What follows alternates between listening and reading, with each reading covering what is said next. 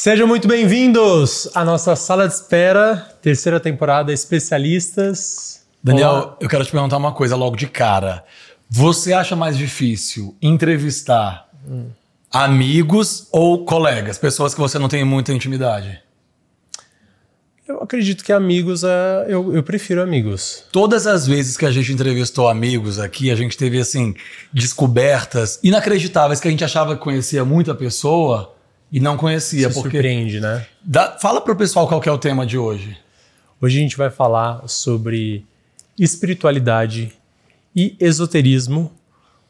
Ah, queremos agradecer já de antemão o nosso querido apoiador, um oferecimento, esse Sala de Espera eh, podcast especialistas com Merza Aesthetics Brasil, uma super empresa de injetáveis e tecnologias para cuidar bem do envelhecimento da pele e para cuidar da nossa autoestima. Você gosta desse tema de Não, eu sou apaixonado por esse tema, né? Eu vivo esse tema, estudo esse tema, falo sobre esse tema. A gente também, né? A gente sempre fala sobre isso. Gente, então é o seguinte, para falar hoje sobre espiritualidade e esoterismo, a gente vai falar com uma das pessoas mais incríveis que existe é, na nossa vida, o nosso grande amigo. Ele é um dos maiores tarólogos, cartomante, vidente, bruxo, astrólogo das estrelas e nosso. Pelo amor de Deus, Fred Pérez. Muito obrigado. Eu que agradeço estar aqui Seja com Foi vocês. difícil essa agenda, hein? É, não, foi difícil porque eu saí do Egito, né? Do sarcófago, né? E vocês conseguiram tirar eu de lá, né? Obrigado Então, demais. Imagina, é um prazer estar aqui com vocês. Queria dizer que, e o infeliz- sucesso que esse né, podcast faz, né? Infelizmente, o pessoal que tá em casa consegue ver e ouvir a gente, mas não consegue sentir o cheiro que tá essa sala. Isso aí do que ele já preparou esse ambiente todo, tá, gente? Tem perfume, tem. a gente vai falar sobre isso, Incenso, incenso, perfume, preparo todo. É. O Fred, gente, ele conseguiu esse horário super especial, afinal de contas, ele tem uma lista extensa de pessoas que não vivem sem seus conselhos, sem suas consultas. Nós somos fãs, aí, grandes admiradores Eu agradeço. é, do seu trabalho e de você pessoalmente. Né? Nós Como é que fala? tornamos É cliente amigos. ou paciente? É cliente, Nós paciência somos- do Daniel. Ou consulente também, é, né? um Paulo? consulente pode ser. Tem que ter paciente, ser paciente com o consulente, né? Ah, Então muito. hoje você vai dar entrevista para dois admiradores, É. dois amigos e dois consulentes, ok? Ah, é sempre um prazer. Pode perguntar tudo? À vontade. Que perfume é esse então aí do seu lado? Esse perfume que eu tô aqui do meu lado é Paris, Vive Saint Laurent, que me acompanha há muitos anos, que é um, um perfume de uma espiritualidade que tá comigo desde que eu nasci. E ela gosta de perfume de rosas. E esse é um perfume de rosa com violeta. Então, é um perfume sensual, afrodisíaco, feito de várias rosas. E você usa ele em vários lugares só Não, quando ela ocasiões pede? especiais. Ocasiões especiais.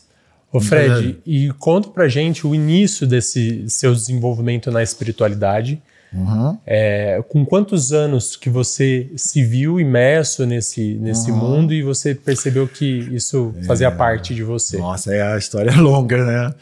Bom, é o seguinte, eu tinha é, quatro anos de idade quando eu me lembro que eu, na minha casa, com a diferença de idade com os, com os meus irmãos grandes de 10, 14 anos, vindo de uma família evangélica, pai e mãe, congregação cristã no Brasil, e eu já via as coisas, né? E aí o ancião, o pastor, falava que eu tinha demônio no corpo.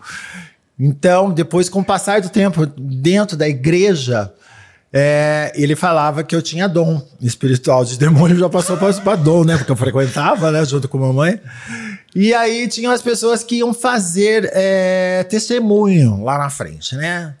E eu chegava para a mamãe e falava assim: mãe, senhora não tá falando verdade, é mentira. Essa mulher não, não falou, isso não é verdade. Para, menina, fique quieto, você não tem modos. E isso foi sucessivamente. Aos 11 anos de idade, eu tive é, a, a opção de, de batizar na igreja, né? No qual eu vou, chego lá na porta, vejo todo mundo sendo batizado, mas eu achava que o afogamento que estava fazendo lá com as pessoas, que era o batismo, era demais. Eu falei, vou morrer afogado aí. e vou, com uma criança de 11 anos, volto. Volto e vou embora.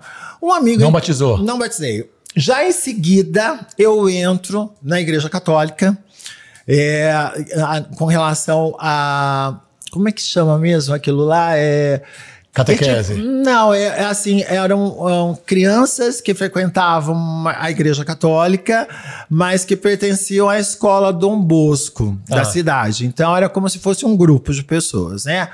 Então nessa, ne- nessa é, ida à igreja, eu vou, eu começo a seguir ali o cristianismo. Lá também tinha um coral, aonde eu fazia parte, eu cantava no coral, acredite se quiser. E aí eu fiquei lá por um tempo, uns dois anos. Aprendi até, porque vinha o bispo, né, da época, Dom Aníger, e a gente cantava até em latim, né? E também rezava em latim. Em alguns segmentos, né? Então eu fui coroinha, aprendi a fazer água benta junto com o padre, aquelas coisas todas.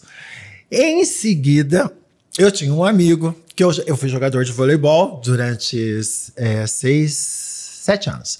E eu tinha um amigo e ele, é, amigo do, do vôlei, ele falou assim: Ah, eu tô indo na Umbanda, minha mãe tá indo na Umbanda, e é o máximo. Eu falei, ai, me leva, quero ir. né? 17 anos. Não, eu tinha uns 13 anos mais ou Tá. menos. Aí ele falou assim: "Ah, eu vou te levar lá, tal, tudo mais. E eu fui no, no centro de Umbanda.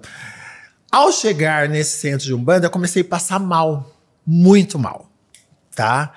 Era um, um terreiro. Nunca de- tinha acontecido isso com você. Nunca. Era um terreiro de terra batida. Terra batida é chão mesmo. Chão de Terreiro terra, mesmo. Tem terreiro, como a própria palavra Sim. diz, né? Terreiro. E lá, quando eu entro, que tava cantando uma cantiga que eu não lembro mais o que seja, é, eu tive as incorporações. E eu não lembro, porque eu sou médio inconsciente. E aí, ali, eu tive as incorporações, eu gostei, mas era criança, é, pré-adolescente, mas tinha medo. Sim, né? claro. Aquela coisa, ficava com medo. Minha mãe já desesperada, porque era tarde da noite, era mais de 10 horas, e eu tava na rua ainda. E foi assim.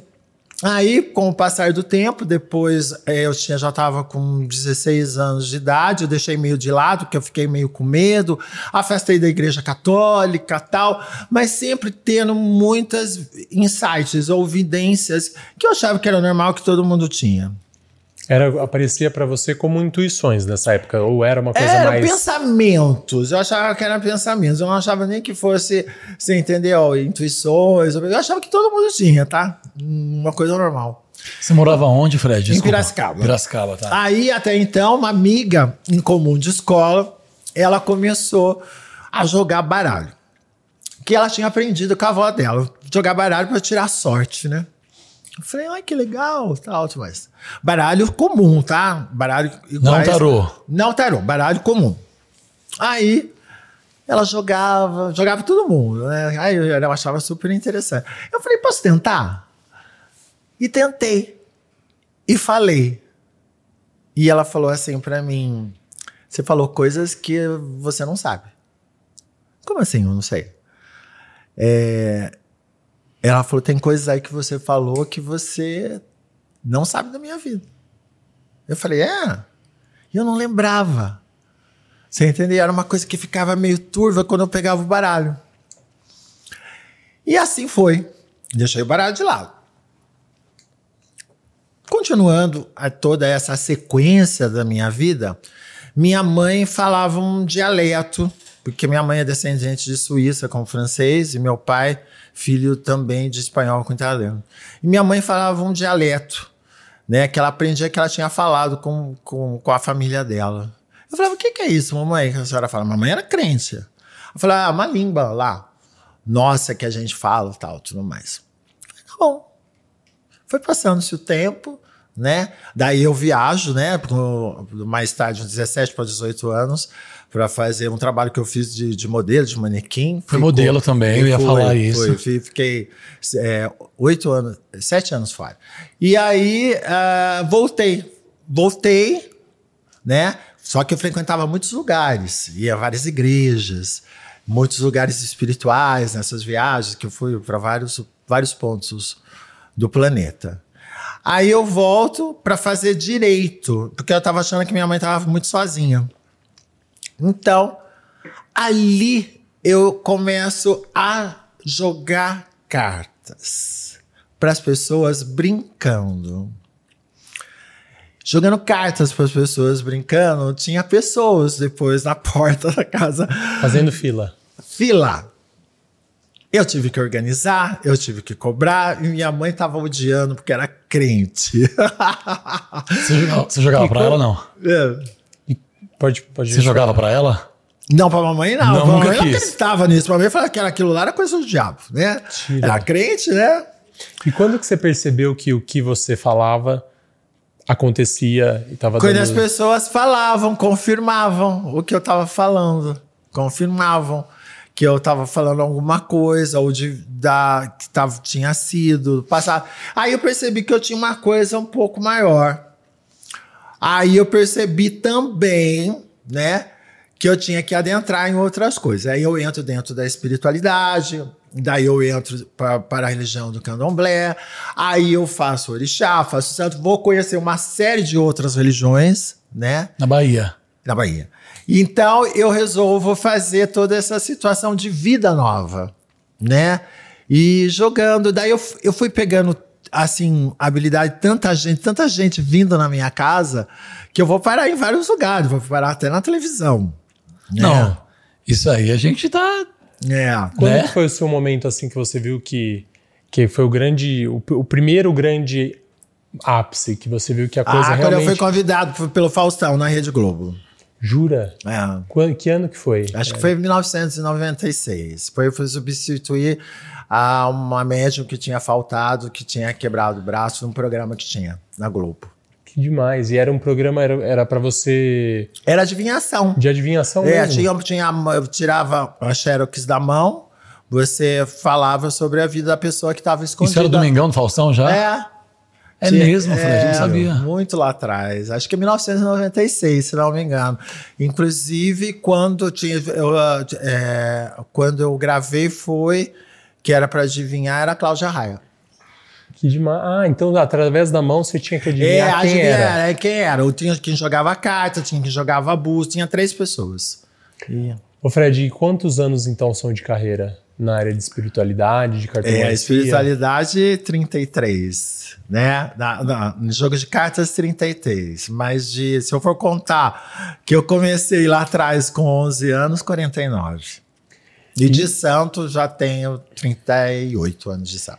Eu acredito que mui- você teve ao longo desses muitos anos é, momentos também muito difíceis. Dificílimos, porque eu sempre fui muito santomé, eu sempre fui de muito científico.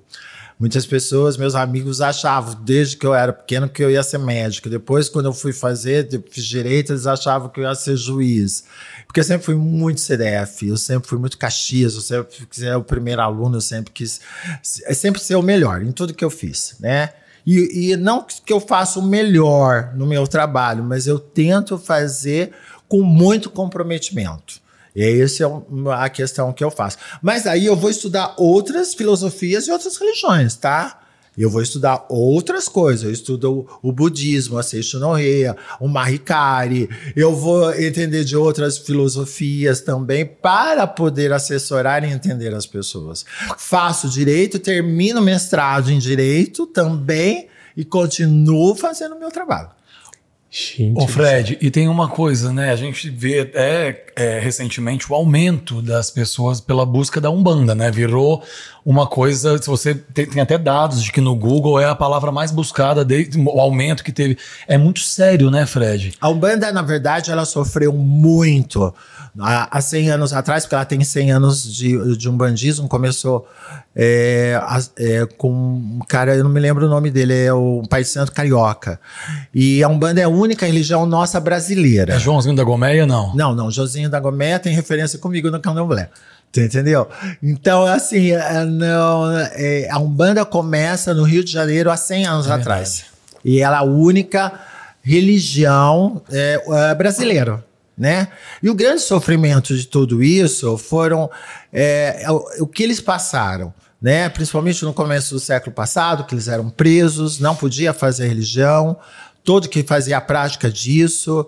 É, a, a, a, religião do candomblé é uma religião matriarcal, né? Depois que ela foi tomando cunho dentro do lado masculino, mas sempre foram as mulheres. E até hoje, dentro das grandes roças, não terreiros dentro do candomblé, é só as mulheres que dançam e os homens não podem dançar. Só dançam os homens quando vêm vestido do orixá.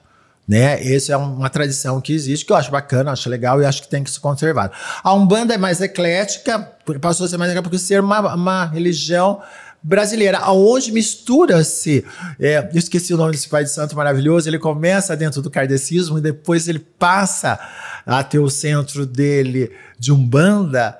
E ele tem a, a, ali na, na frente dele, assim, quando aparecia a polícia, pegava os santos católicos e colocava para dizer que estavam rezando para os santos católicos. Entendi. É isso que nasce a correspondência do, do sincretismo da religião nossa, do cristianismo, com os santos que, tem, que são os santos africanos. Por isso que existe a correspondência. Ah, é, Oxum, Nossa Senhora Aparecida, Inhansã, Santa Bárbara, Ogum, São Jorge por causa disso, porque eles tinham que colocar, senão eles eram presos. Esse é o sincretismo, né? Esse é o sincretismo. Que na Bahia não gosta que tenha esse tipo de sincretismo, né? Dentro da religião do candomblé. Do Ifá, nem pensar, que é uma religião já africana. O Fred, e você sofreu preconceitos ao longo Muito, da sua jornada? Muito, eu sofri preconceito até pela, por ser é, homossexual, tudo. Muitos preconceitos, muitos, muitos. Agora todos. eu imagino que é, mesmo você sendo pra, praticante né, dessa doutrina, dessa religião, e você atende, obviamente, pessoas de todas as religiões que seguem todas, todas as doutrinas, ou às vezes todas. até que não seguem nenhuma.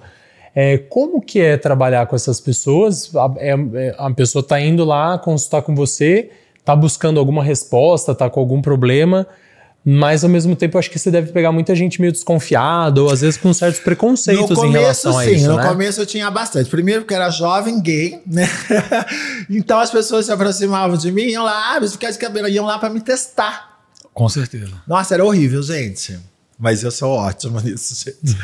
E eu sentia que a pessoa estava me testar, ela sentava na minha frente, eu falava assim, mas você não acredita que você veio aqui para me testar? O que você quer que eu faça? Você quer que eu leia para você? E eu leio. E muitos que não acreditavam que isso que eu mais amo, que não acreditam. E chegam na minha frente, hoje não mais, tá? Chegam na minha frente e se converteram em acreditar por prognósticos que eu fiz e falei sobre a vida da pessoa. E que tenho feito até hoje, recentemente, até por consulta de vídeo, tá? Porque depois, mais tarde, eu também cheguei a trabalhar com Walter Mercado, tá, gente? Com relação. Ah, jura? É, eu trabalhei com ele, com esse mestre maravilhoso. Eu queria ter a capa dele, né? Que tá. As obras dele, as coisas dele, tá lá no museu em Miami. Você trabalhou com ele? Trabalhei com ele. Aprendi muita coisa atender por telefone com ele. Um maravilhoso Walter Mercado. E eu fui um dos médios que ligavam no Link Chat. Você ah, você fazia parte da equipe. Fazia. Que demais. Ah, é, porque tinha a equipe do Brasil, é, né? É, Pra, pra falar em português. Tem um documentário. E eu atendia as pessoas, sem ver as pessoas, né? Eu não era nem telefone sem fio que eu tinha, eu não via, né? E tinha as pessoas. Depois eu fui conhecer as pessoas pelas mídias sociais, muitas delas, porque eu não conhecia. O Fred. Ô Fred, e como é, eu tô muito curioso aqui. E como é que você explica isso? Assim, se você fosse, é, se tem uma pessoa assistindo a gente agora que não faz a menor ideia, a gente tem um pouco de embasamento, hum. até porque, como eu já falei, nós somos seus amigos. Mas como que você explica isso? É, uma, é, uma, é um sopro no seu ouvido? É uma conexão? Eu sou médio vidente, eu sou médio auditivo e sou médio mentalista. Médio mentalista que vê os locais, objetos, que vê situações. Mas uma pessoa te ligou. O seu único contato com ela. Eu é... acabei de fazer uma consulta para uma moça de Cuiabá, agora que eu não vou citar o nome Sim. dela, tá? Por vídeo. Uhum. E a que falei... te ligou agora, você pode falar quem é? Pode, já vou falar já. Eu acabei de ligar, ela acabou de ligar, ela ligou para mim, fiz uma consulta para ela. Eu falei, gente, eu não tô entendendo aqui quem é essa mulher que fica fazendo assim com a mão que chama Tereza. Ela falou, ai, Fred, pelo amor de Deus, é minha avó. E ela fazia, fazia crochê. Foi crochê. Ai, Fred, é minha avó que me criou. Aí eu posso falar para ela de você? Eu falei, pode, meu amor. Você entendeu? Você vê isso? Eu vejo, eu você sinto. vê uma cena. Às vezes eu vejo a cena, às vezes eu ouço, às vezes eu sinto um sussurro. É, ou uma sensação. Você relutou contra isso em algum momento? Nossa senhora, como eu relutei, meu Deus do céu. Porque eu era científico, gente. Um mais um é dois. Você entendeu? Então, se fugir a regra. E eu sou médio inconsciente. Tenho, tenho semi-consciente e tenho consciente. Eu era inconsciente, o sofrimento danado. É como se fizesse assim, ó. Acordei. Passou seis horas. Não sei o que eu fiz. Você não lembrava de nada. Nada. Nada. E você já viu coisas que você não queria ter visto? Sim. Previso- fez previsões que não queria ter. Não, nunca fiz previsões, mas tentei evitar de determinadas circunstâncias e consegui. Como os acidentes aéreos, por exemplo. Ah, você já conseguiu evitar que alguém. já. E já, já fui há muitos anos atrás procurado por uma pessoa, por uma família do interior que tinha sido sequestrado o filho e eu achei o filho onde estava sendo sequestrado. E já fui procurado também para achar várias outras coisas, até cavalo sumido de fazenda e eu achar aonde estava o cavalo Ô, sumido. Fred, você já, foi procurado, você já foi procurado pela polícia pra ajudar? Já, já fui procurado, mas o meu sonho era trabalhar como já tive uma cliente minha na NASA para fazer um teste para mim trabalhar nos Estados Unidos para fazer é, esse tipo de trabalho. Que demais, porque tem até é, Eu queria seriado nos fazer Estados esse Unidos, teste. né? Eu queria fazer esse teste que tem esse teste. Qual Pra- teste? É um teste para os médiums para trabalhar lá. Você É, nos? Estados Unidos tem até um documentário que, as É. pessoas- que os médiums participam junto com a polícia, Sim, esse eu com sei, os setores a de inteligência. é. Tem, tem que você bloque, fazer bloqueios telepáticos contra armamentos. Ah, entendi. Que demais. Maravilhoso. Maravilhoso. Fred, agora, por exemplo, se uma pessoa entrou em contato com você e fez uma consulta, Uhum. você fala tudo o que realmente vai acontecer, mesmo se aquilo for, por exemplo, ah, a pessoa vai ter uma, vai, vai ter uma doença grave, tem, provavelmente vai morrer daqui a um tempo. Não, morte não. Não fala. Morte, eu não, sou- eu não sou Deus pra ficar dirigindo a vida das pessoas. A coisa mais sagrada que nós temos é o livre-arbítrio. O livre-arbítrio é emprestado por nós. É isso que eu queria entender. E eu não faço isso jamais, eu não tenho esse direito. Esse é um direito que de Deus e eu não sou Deus. Mas você fala, por exemplo, é, olha, evita determinado. É, Exato, eu falei evita viagem de avião. Evito, ou é, não vai ser legal, faça outra coisa, não vai ser bom pra você. Mas você vê morte pra mim, Fred? Não, não vejo. Mas é melhor você fazer, espera um pouquinho, faz outra coisa. Eu dou meios pessoa, pra pessoa não saber. Sim, entendeu? Porque eu não tenho esse direito. Mas existe o livre-arbítrio? Total, você pode sair Total. daqui e pular na frente do carro. Agora, existem coisas que a pessoa está fadada a acontecer, é, independente do caminho que ela escolha. É, tem coisa que é karma, que é destino, que não tem como ela fugir É, tem encarnação. algumas coisas que não. Tem algumas coisas que não. Não tem jeito. O que você pode é suavizar o seu karma, né? Dá pra você trabalhar, melhorar o seu karma. E fazer. Sabe uma das coisas que essa é legal pra você é, ajudar no seu karma? Fazer coisas que você não gosta de fazer. Olha porque geralmente é isso que é o karma, né? Outro dia eu vi Como é? um. Sabe uma coisa que eu faço? Sa- Sabe uma coisa que eu O faço? karma, por exemplo, ah, o que, o que é o meu karma? Faz aquilo que você tem dificuldade de fazer. Dificuldade, Geralmente esse é o Mas seu em karma. que âmbito? Tipo, Qualquer um. Quer ver tomar coisa- banho gelado. Esse- ótimo. Quer ver outra coisa? Eu detesto café, tá? Eu tomo café. Qual que é a lógica disso, gente? A lógica é que você está fazendo coisas que não te agradam e você está ajudando dentro do seu karma. Então quer dizer que quanto mais é, você- chata a pessoa for, de ela, o karma dela é maior. É Não. isso? Não, mais, quanto mais chata a coisa Não, for gente que não fazer. gosta disso, não gosta daquilo, não gosta de um monte de coisa, maior é o karma dela. Não, já, já é um problema emocional que a pessoa tem mesmo, né? Ela é chata querida? mesmo. Aí já é um problema emocional, né? Gente, que Aí é tratamento com psicólogo, Eu- eu não é escutei com uma karma. frase- Mas eu não entendi essa logística. Eu, eu escutei outro dia uma frase que então acho que talvez faça sentido. Fale, Falaram assim: é, quando, quando eu sei que quem tá falando comigo é meu guia, ou é, sei lá, uma teimosia. Aí fala assim: geralmente aquilo que você não quer fazer é o seu guia, porque se você soubesse de tudo, você não precisava de um guia. Perfeito. Perfeito. Entendeu? Perfeito. Exatamente isso. Então Porque você. teimo- geralmente a É. nossa mente humana, a gente vai querer escolher o lado que é mais fácil, Prático. que dá Outra menos coisa, trabalho, outra e o guia, que é uma pessoa que já é superior, elevada, que É. está num plano evoluído, Isso. ele vai te indicar o caminho mais difícil Isso. que geralmente você não queria fazer. Outra coisa que eu aprendi com o seu Chico Xavier, meu amado, maravilhoso, estimado, o maior médium para mim. que eu tive a oportunidade de conhecer é, umas pessoas mais maravilhosas que eu conheci. Eu até fico emocionado quando eu falo de seu Chico Xavier. Porque é, você chegar próximo da casa dele, você já sentia a energia. É. A aura do seu Chico Xavier tinha um quilômetro, gente. Que você sentia a paz, a bondade desse homem antes de você chegar na casa dele. Jesus Cristo é seis, era seis quilômetros. A Meu aura Deus. dele. Então, você imagina você chegar perto de um ser tão elevado como isso. E foi tão ótimo eu ter conversado com o Emmanuel, mentor dele, que ele falou assim pra mim, você não acredita nada nessas coisas, né? Eu falei, é, tô tentando. Você Mas conheceu com quantos anos? eu tinha 28, será? Você ainda estava tentando? Eu sempre fui muito teimoso, Ian. Você não conhece. Eu sou muito teimoso. Você rodou no santo com 11 não, anos. eu fiz o certo e tava teimando ainda. Menino, eu fiz cada coisa que você não tem, o arco da velha. Porque eu, eu, eu, sou, eu, eu, sou- eu sou uma pessoa muito científica antes de ser espiritualista. Você entendeu? Daí ele falou uma coisa pra mim que foi chave. Né? Você foi para Uberaba, conta, tu conta Isso, tudo. eu Você ia foi falar- para Uberaba, conheceu o Chico, você queria o que, que qual que era o seu intuito quando você foi para lá? É, conhecê-lo. Tira a prova. Isso, conhecê-lo. Né? Eu não queria que ninguém me testasse como eu testavam já, mas eu queria conhecê-lo, eu queria saber o que ele era, né? Qual era a energia dele. E eu me eu me caí em devaneios, eu caí em, assim em prantos perto dele. E, a gente, e o Emmanuel te falou o quê? Ele falou assim: "O caminho seu é semelhante do meu filho, só que é de uma outra maneira". Aí você se rendeu. Aí morri.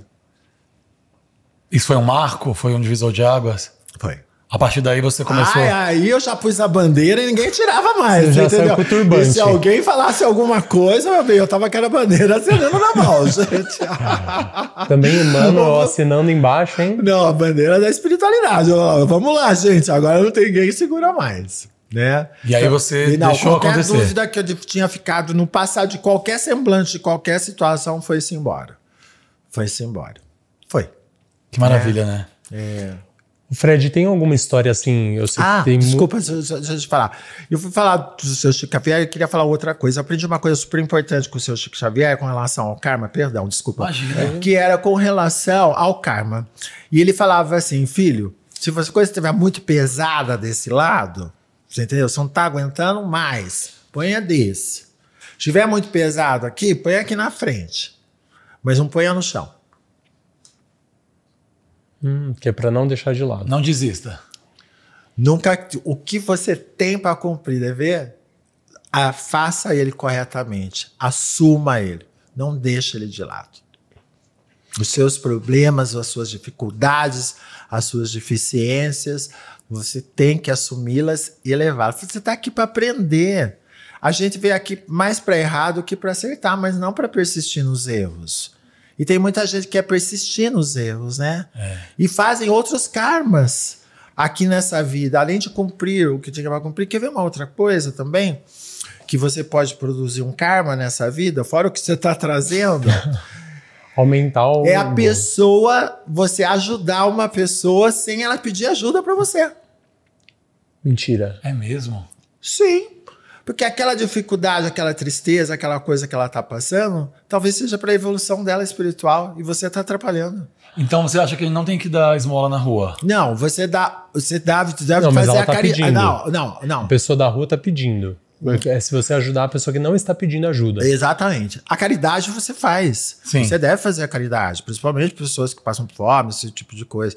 É, mas assim, você ajudar a pessoa que tá passando, a pessoa tá ali com um problema sem, sem pedir, não faça. Deixa ela te pedir. É como se você estivesse pegando um pouco do carro dela. Exatamente. E aí ela não tá passando, você tá driblando uma coisa talvez que ela pudesse passar. Ô Fred, eu tenho muita dúvida dessa história de karma. É, me fala é uma bom coisa. você falar sobre isso porque tem um motivo que você, a gente entrou nesse assunto. Como assim? Não entendi.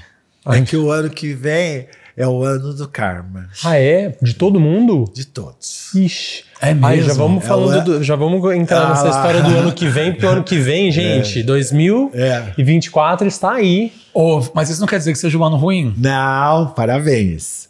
Ô, Fred, é, a gente tá sempre melhorando ou a gente tem como reencarnar e andar pra trás? Você vai ver aqui nesse planeta vários tipos de pessoas, né?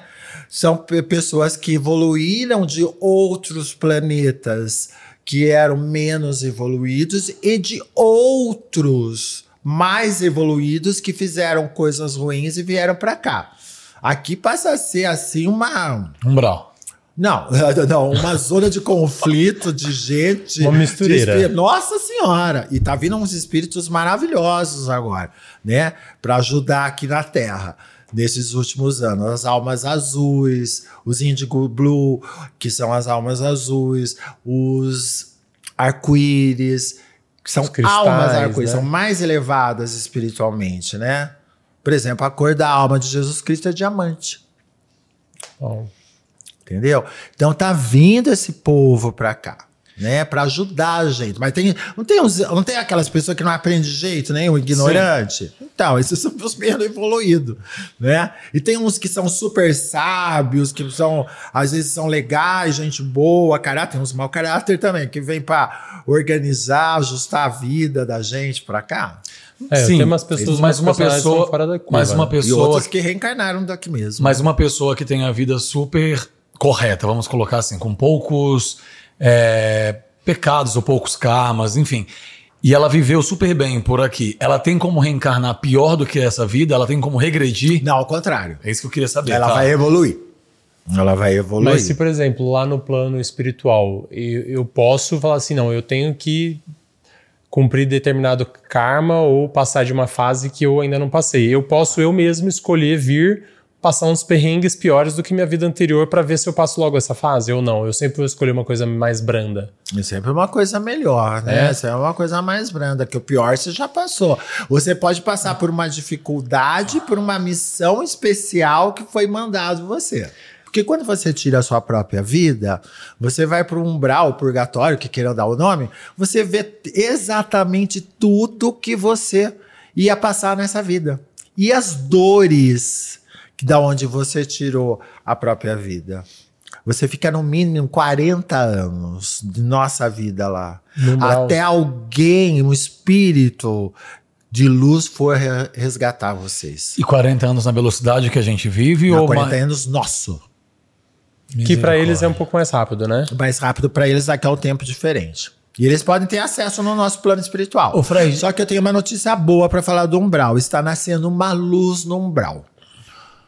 Tá? Está nascendo, isso é muito bom. Explica pro pessoal, por favor, até porque é, as pessoas, muita gente não sabe, eu fui saber há pouco tempo, o que, que é umbral, Fred? Umbral é assim, é um, um, um local, né, que a gente pode falar, né, de uma dimensão aonde a gente faz coisas ruins ou negativas, os suicidas é, vão para esse local, né? E, e é um, es- uma dimensão onde vai acontecer um, um processo ali de regeneração, Sim, digamos de assim. aprendizado através de dor, de sofrimento, né?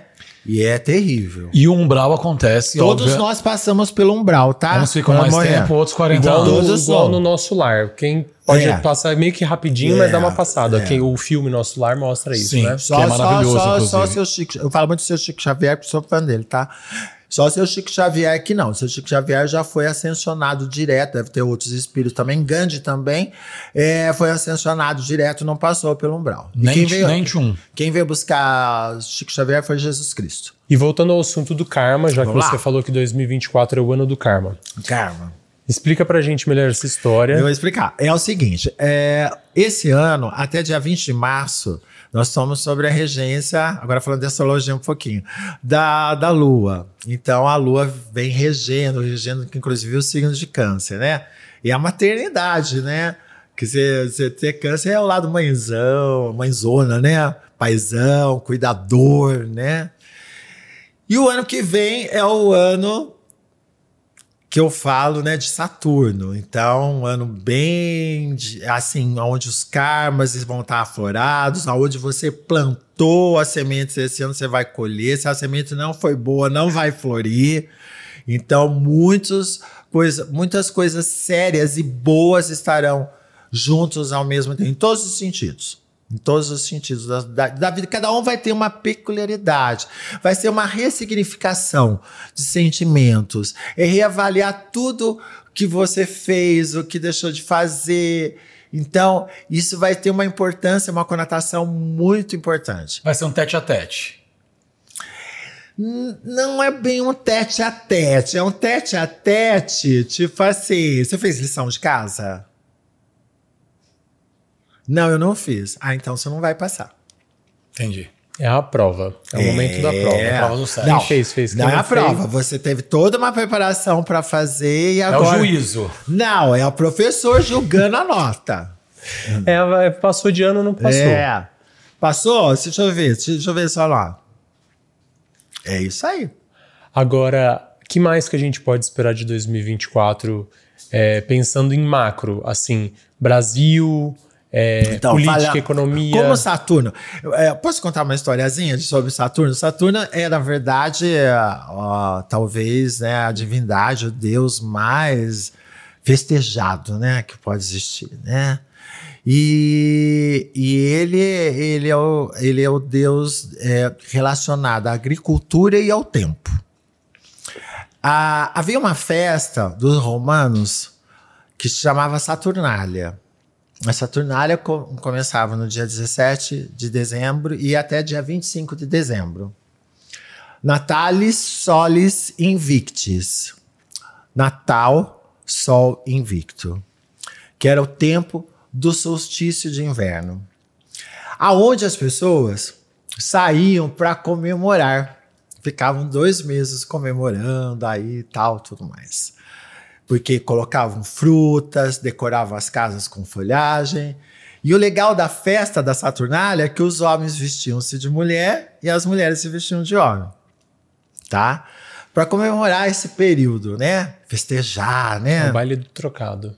É, Já tinha em Roma? já, muito Opa, antigo, muito antigo. Né, muito, muito antigo. Eu tô falando isso porque as pessoas têm uma confusão muito grande. Os nórdicos, vamos esquecer os romanos agora. Os nórdicos cultuavam. Por que, que eu vou chegar nisso? Porque tem um- uma coisa interessante atrás disso que eu acho que as pessoas têm que saber. Tá chegando no final do ano, tem Natal, tem um monte de coisa aí. Os nórdicos cultuavam um outro deus. E a única coisa que sobrevivia no período de inverno, que ficava lindo, verde, era o pinheiro. Eles iam lá, colocavam frutas, colocavam as sementes, acendiam as velas, festejavam, comiam e comiam a bebida. Essa questão de Saturno, é, ela entra num período onde o Papa Gregório XIII ele institui, institui o, o calendário juliano, né, que agora chama gregoriano devido a ele, e coloca todas essas datas, né?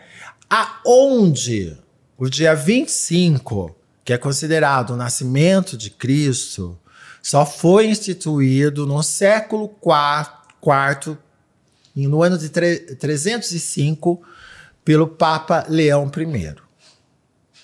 Porque não se tem a data correta de Do Cristo. nascimento de Cristo.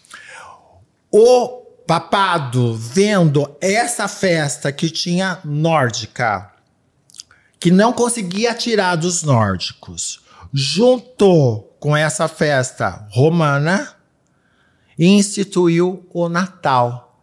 Natalis Solis Invictus. Como o período de Saturno é o período de Capricórnio, ele constituiu também o, o nascimento de Cristo como dia 25 de dezembro.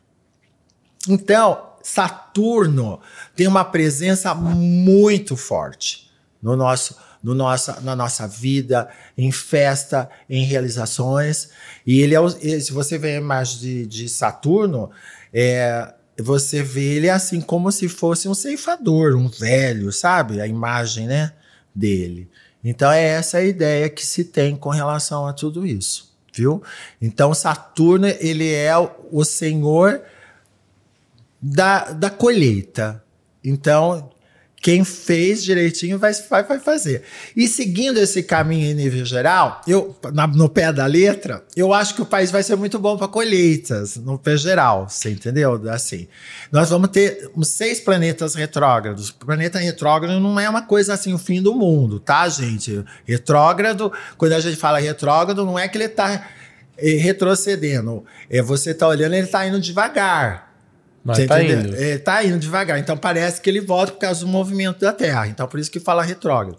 Então, é, na verdade, nós vamos ter alguns planetas. Então, os cuidados com, nossa, com a nossa economia, o desperdício, perder dinheiro pode acontecer porque nós fizemos, não tivemos uma semente muito boa politicamente, então pode trazer muitos problemas na parte econômica ainda, déficits, mas assim, algumas outras coisas eu vejo que o nosso país vai se sair muito bem com a questão de Saturno, né? Que são na área industrial. A área industrial nossa ela vai crescer um pouco mais.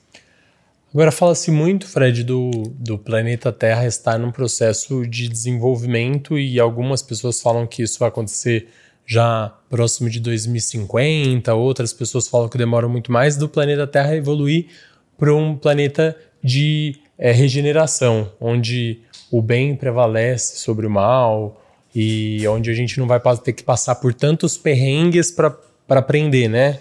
Você concorda com essas datas? Você acha que é já mais próximo de 2050? Você acha que ainda leva muito tempo para a Terra evoluir para um, onde o bem prevalece sobre o mal? Eu acho assim, eu acredito que sim. Eu não vou estar vivo para ver, né? Do plano espiritual, acho que eu vou ver. Mas eu, o processo de rege- regeneração já começou. Você tá? pode estar reencarnado. Acho que disse que não, amor. Vou dar uma dificuldade para descer que eu vou falar para você. Ele não vai querer Eu esse botão vir tão cedo. Não, eu já vim de capela. E agora eu vou voltar pra cá de novo? Não, já, já vai para o outro, te, É. outro Não, eu sou um exilado de capela. Ah, é? Eu sou um Será exilado de capela. gente, como que a gente sabe que a gente é? Eu sei porque eu vi, estive em capela. Como assim? É, é a sua última encarnação essa? Não, amor, não tô dizendo que foi isso, não. Eu já vim de um planeta mais evoluído que eu fiz. a Eu não fiz tanta atrocidade, porque lá. Eu, eu não sei o que eu fiz de tão ruim, porque lá eu dava aula. Eu era mulher e dava aula de canto para cantoras, mulheres que vinham para esse planeta. Mas eu devo ter feito alguma coisa, uma bárbara bem grande, porque eu não sei o que, que foi. Que você veio pra cá. É, eu vim pra cá, caí aqui, pá! Aqui, gente, tá vendo? Aqui é, um- é uma rota de fuga. Meu Eu Deus. caí aqui. E aí. E com mais calma aí, você, ficou sabendo disso como? Apo- Apometria? Apometria nada, menino. É, é, não, deixa eu te como? contar. E eu tava eu deitado na minha cama, maravilhoso, né? eu tenho desdobramento, né, também. Mas não foi desdobramento. Eu daqui a pouco tô sonhando, daqui a pouco chego num balcão lindo, maravilhoso, que eu nunca vi. Um preço central de informações para um aeroporto que eu nunca vi na minha vida, três mulheres. Eu chego até lá e falo assim, aonde eu estou? Né?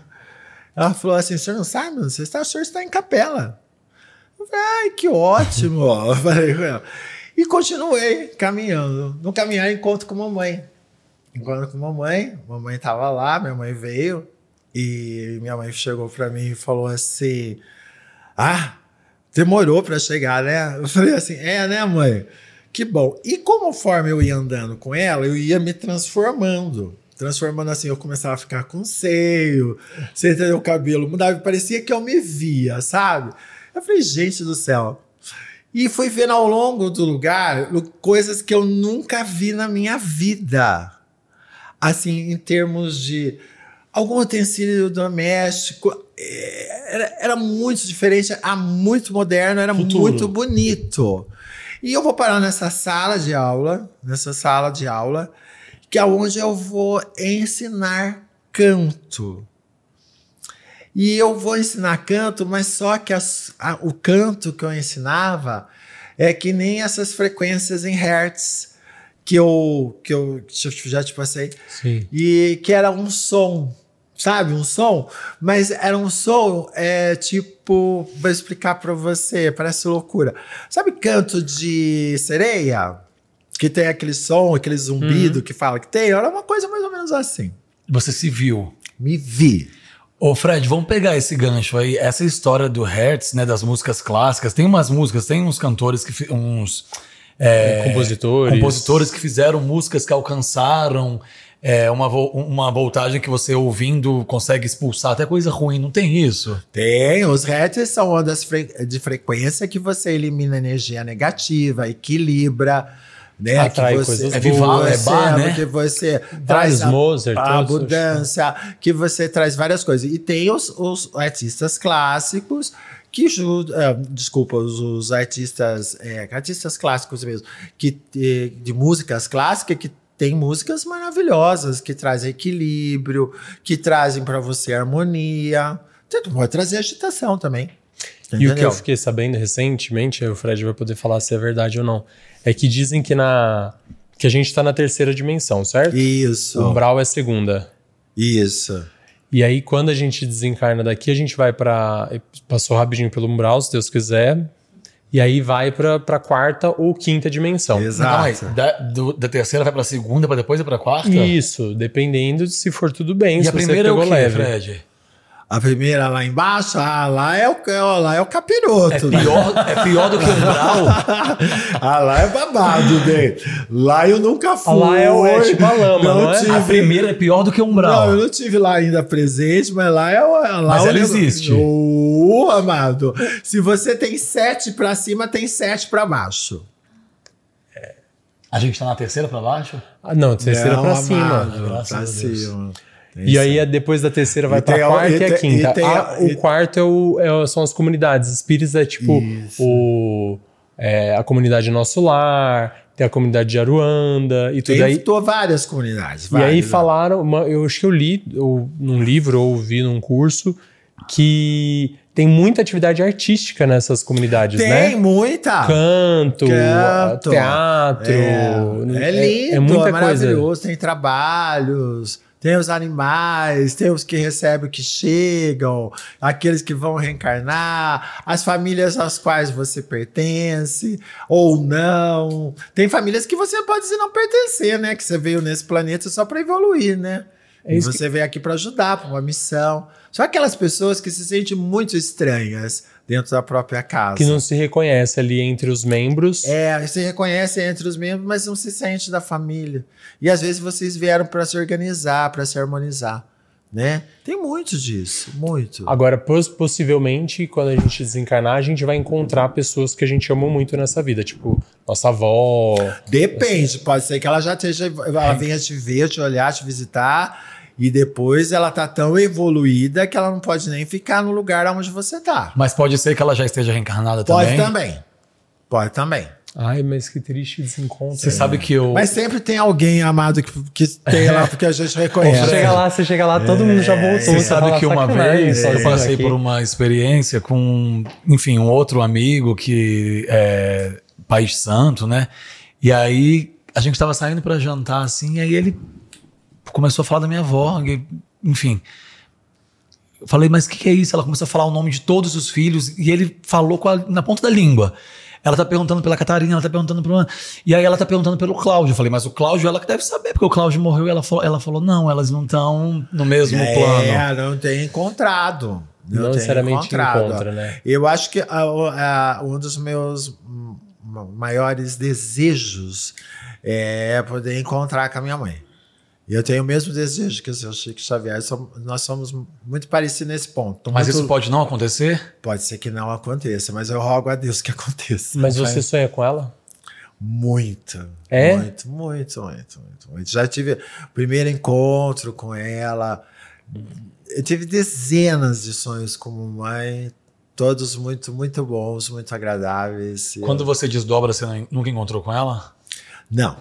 Não, eu tive, eu tive uma felicidade tão grande ah, depois de um ano que eu fui dentro de um centro espírita com um grande médium aqui do Brasil para pegar uma carta espírita da minha mãe, ao qual eu não consegui após um ano, que eu entendi super que não era aquele momento. Eu saí de lá e depois eu pedia, pelo amor de Deus, que eu tivesse algum tipo de contato e eu tive. Ah, que eu sou muito grato. E depois eu sonhei muito com ela várias vezes, várias, várias, várias vezes. Aliás, mamãe, eu quero sonhar com a senhora. Faz tempo que o senhor não sonha com a senhora.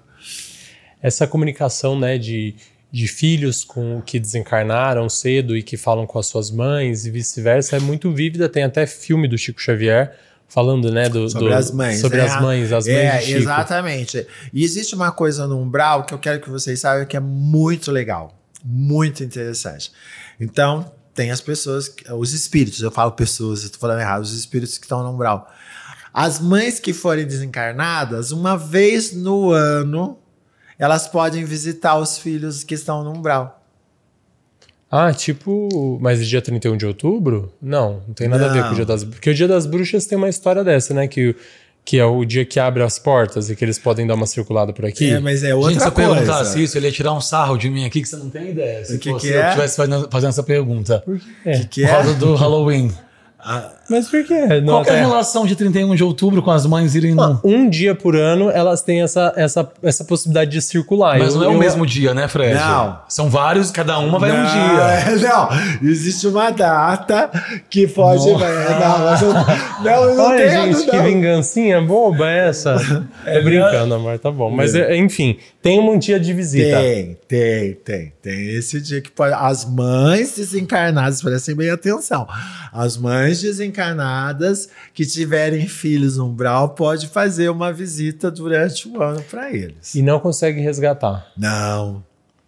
Mesmo se o filho lá estiver já aceitando ajuda. Mesmo aceitando a junta, porque talvez não é ela que tenha que ser, que tenha que fazer esse resgate, seria que ser um outro mestre ascensionado para ajudar a fazer isso. Não, era, não é tarefa dela, mas cuidar do filho dela. E pode visitar, né? Pode ver, mas não cuidar. Cuidar, ela já cuidou em vida. Ô, Fred, vamos falar uma, vamos mudar um pouco de assunto sem mudar. O que, que quer dizer a expressão que as pessoas mais falam na vida que o nosso santo não bateu? É a frequência.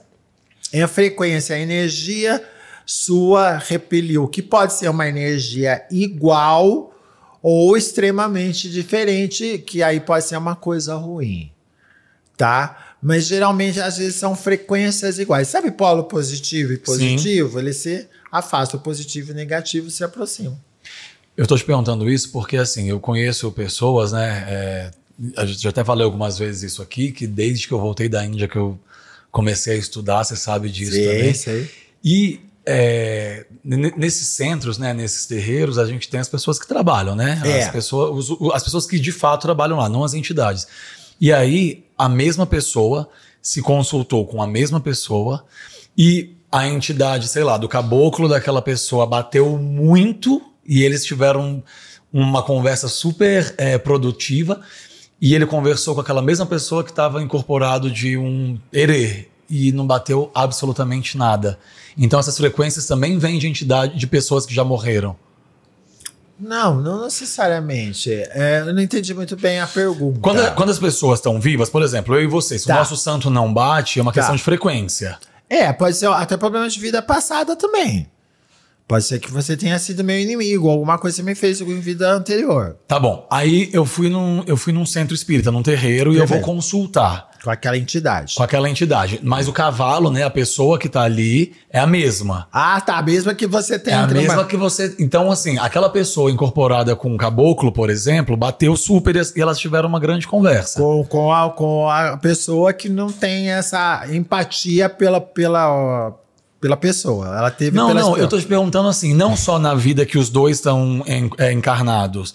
Eu tô falando a pessoa que tá lá, no caso eu, vou conversar com uma entidade. Tá. Uma entidade bate muito comigo, É afinidade espiritual. mas no corpo da mesma pessoa isso é possível? Ah, pessoa- Ah, sim. Sim, pode ser, porque são espíritos diferentes. Então a essa frequência veículo, também né? é de pessoas desencarnadas. Pode ser também. Eu posso não ter afinidade com uma frequência de alguém que já partiu. Que já morreu? É. Claro. Por que não? Mesma coisa daqui. Claro. Pra mim isso era uma expressão só usada pra- pra quem tá vivo aqui, entendeu? Não, não, por exemplo, assim, tem um espírito que eu não vou com a energia dele. Não bate meu santo com aquele espírito. Pronto. Até porque não é porque é espírito que é tudo bonzinho, tudo Exato. certinho. Tudo... E outra, você é espírito também, né? Não esqueça disso. É tudo frequência, né? É claro, é frequência. O universo entende três coisas. É, São a parte de oferendas que a gente fala de elementais, frequências, você entendeu? E rituais escritos. Isso que o Ah, então universo isso é importante, entende. porque daí já. Então quer dizer que a gente pode já puxar também para as coisas de 2024. Então, se você, essas três coisas o universo entende, então pode ser uma Entende forma de você atrair coisas com boas. você, entende com você. Senão o universo acha que você está acomodado. Faça uma carta para o universo a lápis. No final, coloque seu nome completo. Peça tudo que você quiser. Coloque na Bíblia, no Salmo 9, 6 ou 3. Esse é um ritual cabalístico. Simples, né? Um ritual cabalístico simples. E explica pra gente por que o do lápis. Por que é escrito a lápis? Reino mineral. Ah. Ou lapiseira. E aí deixa lá na Bíblia, Salmo, 9, 6 ou 3. pode escrever tudo o que deseja. O que você imaginar. E aí e, e E deixa daí lá, você não esquece. pode ficar abrindo. Ah, eu deixa eu ver, faltou alguma coisa na minha carta. Não. Você vai prometer essa Vou pôr um carta. anexo. Não, uma carta para o ano, dois anos ou três anos. Daí você vai lá. Dia 20 de setembro você fez, 20 de setembro do outro ano você tira. Sabe quem deu essa dica pra gente aqui? O Marco Antônio de Biagi. Ah, é? Eu não Ele deu- lembrava, é deu essa dica verdade, aqui né? Nessa poltrona que você É? tá. né? Tá, deu- então da, do, essa é a carta, é o escrita. É escrito. É a forma de você atrair. É, tudo que você quiser, você escreve. Aí, segundo modo, elementar. São, não, são oferendas elementares. As oferendas elementares. que Que você são, po- aí, o que você que- quiser. Todos aqueles que a gente, inclusive, aprende desde pequena na época de ano novo.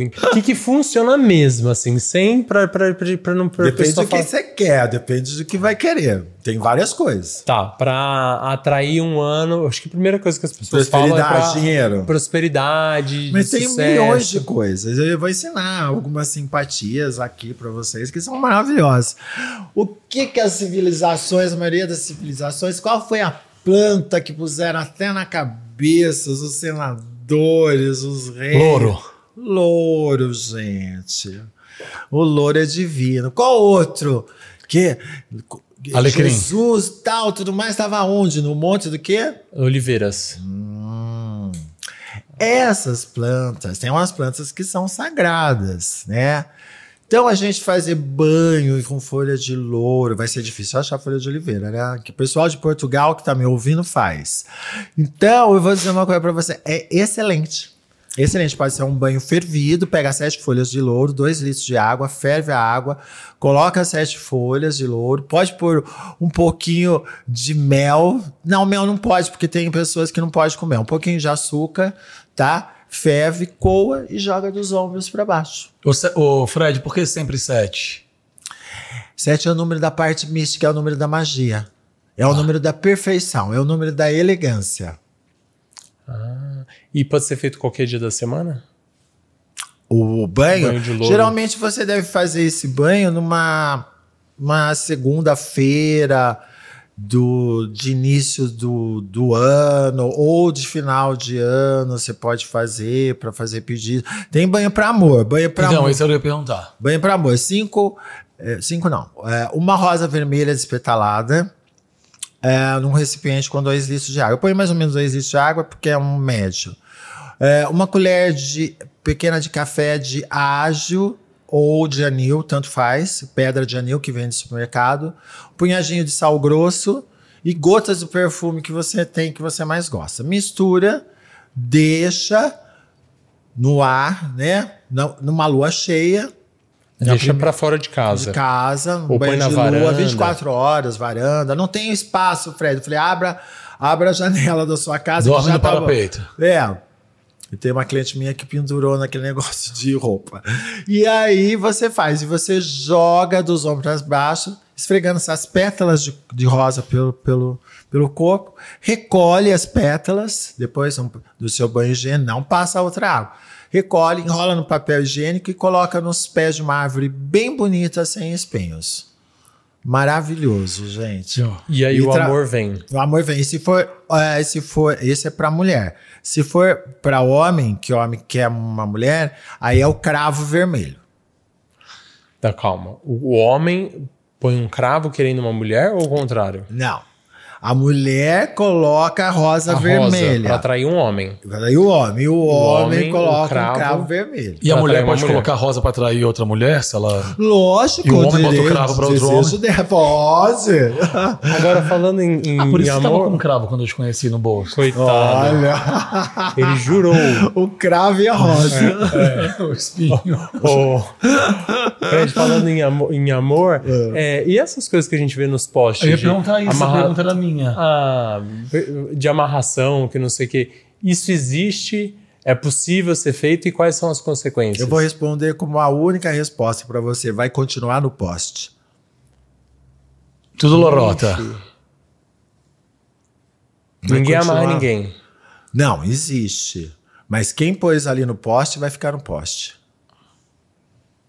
Como assim? É, não entendi também. Não vejo, não vejo futuro, não vejo sucesso, não vejo. Nesse relacionamento. Não vejo. Primeiro assim, gente, quando você for perguntar de dinheiro para alguém, pe- você, qualquer pessoa que estiver ouvindo, pergunte para uma pessoa que esteja bem sucedida de dinheiro, para um economista, quem sabe fazer a aplicação. Se você for perguntar de amor, pergunte para uma pessoa que é casada há muito tempo, que seja feliz ambos os dois há muito tempo. Se você for perguntar sobre uma coisa chula, sobre carne, pergunte para um açougueiro, Pergunte para uma pessoa que faz criação de gado, um churrasqueiro que faz um churrasco gostoso. Não pergunte para a pessoa que não tem receita. Pessoa que não tem receita, você entendeu? Tem que fazer primeiro para a vida dela para fazer para os outros. Ô, Fred, e outra coisa que eu acho que vai. Que E amarração, só vou falar uma coisa aqui para você.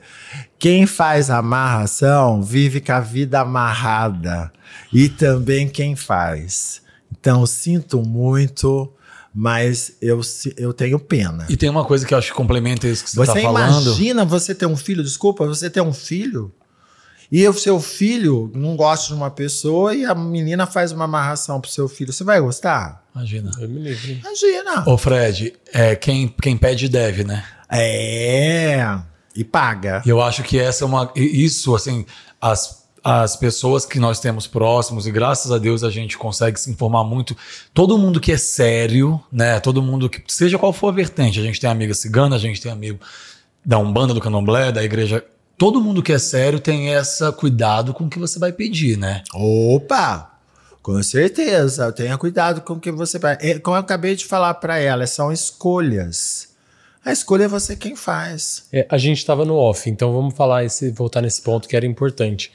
É que a Beta tá aqui acompanhando a gente e levantou esse ponto, que é muito interessante mesmo, que eu já, que já, já tinha ouvido falar.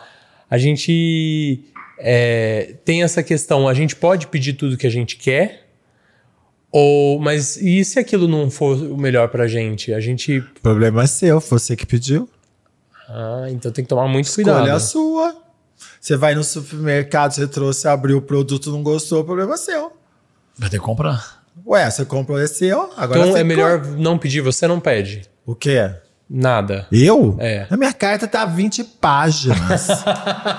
a última que eu queimei agora tinha 20 páginas, três anos. E não fechava você- nem a Bíblia. Fiz com papel de seda essa última de 10. A sua 10 carta? É, 20 10 páginas? folhas. 10 folhas. De tanta coisa que você pede, Eu? Senhor Jesus. E aconteceu tudo? Eu vou contar uma coisa pra vocês, gente. Aconteceu que eu pedi um negócio esse ano, porque eu lembro, tem coisa que eu não lembro, porque eu escrevo muito, né? Eu achando que ele ia falar assim, Imagina, Deus, o que vier tá bom. O universo tá me dando N opções pra mim pegar. Eu não vou pegar? Oh, dá licença, né, gente? Sou filho de Deus. Aí, essa coisa eu lembro que eu pedi. Aconteceu em seis meses. Eu fiz uma carta por um ano, só. Escrevi menos, claro, né? Aconteceu em seis meses. E a outra que eu fiz de três anos, minha barbaridade. aconteceu tudo. Eu pedi uma resposta, fazia 30 anos que eu trabalhava do universo, que ele me desse, eu estava fazendo as coisas certas. E que o universo me desse o retorno de tudo isso.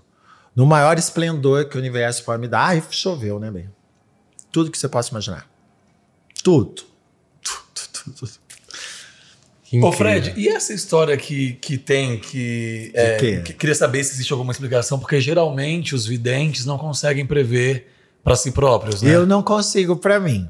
Mas eu tenho alguns pressentimentos. Eu me levanto ou sinto uma coisa ruim, como se fosse um aperto no coração, como se fosse uma angústia, que depois que passa, eu, eu sei que era aquilo que tinha que me acontecer.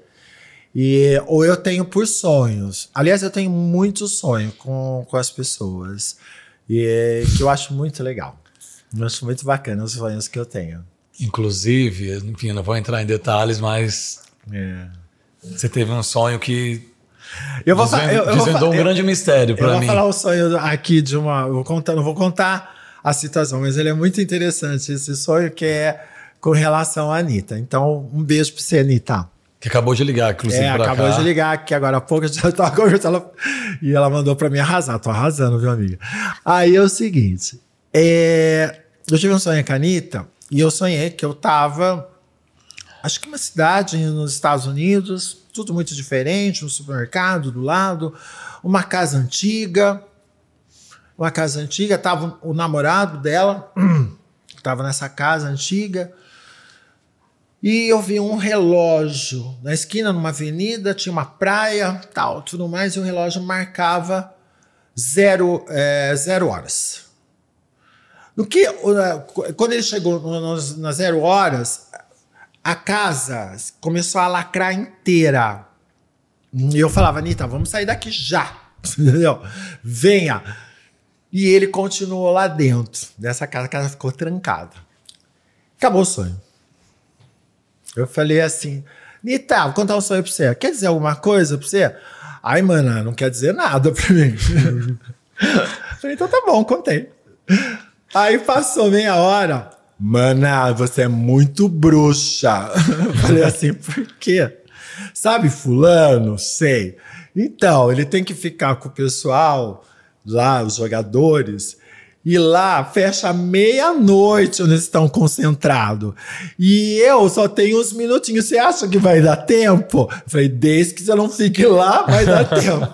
E ela acabou indo, dando certo, e quando foi meia-noite, a- tinha a concentração, sair. não podia ficar.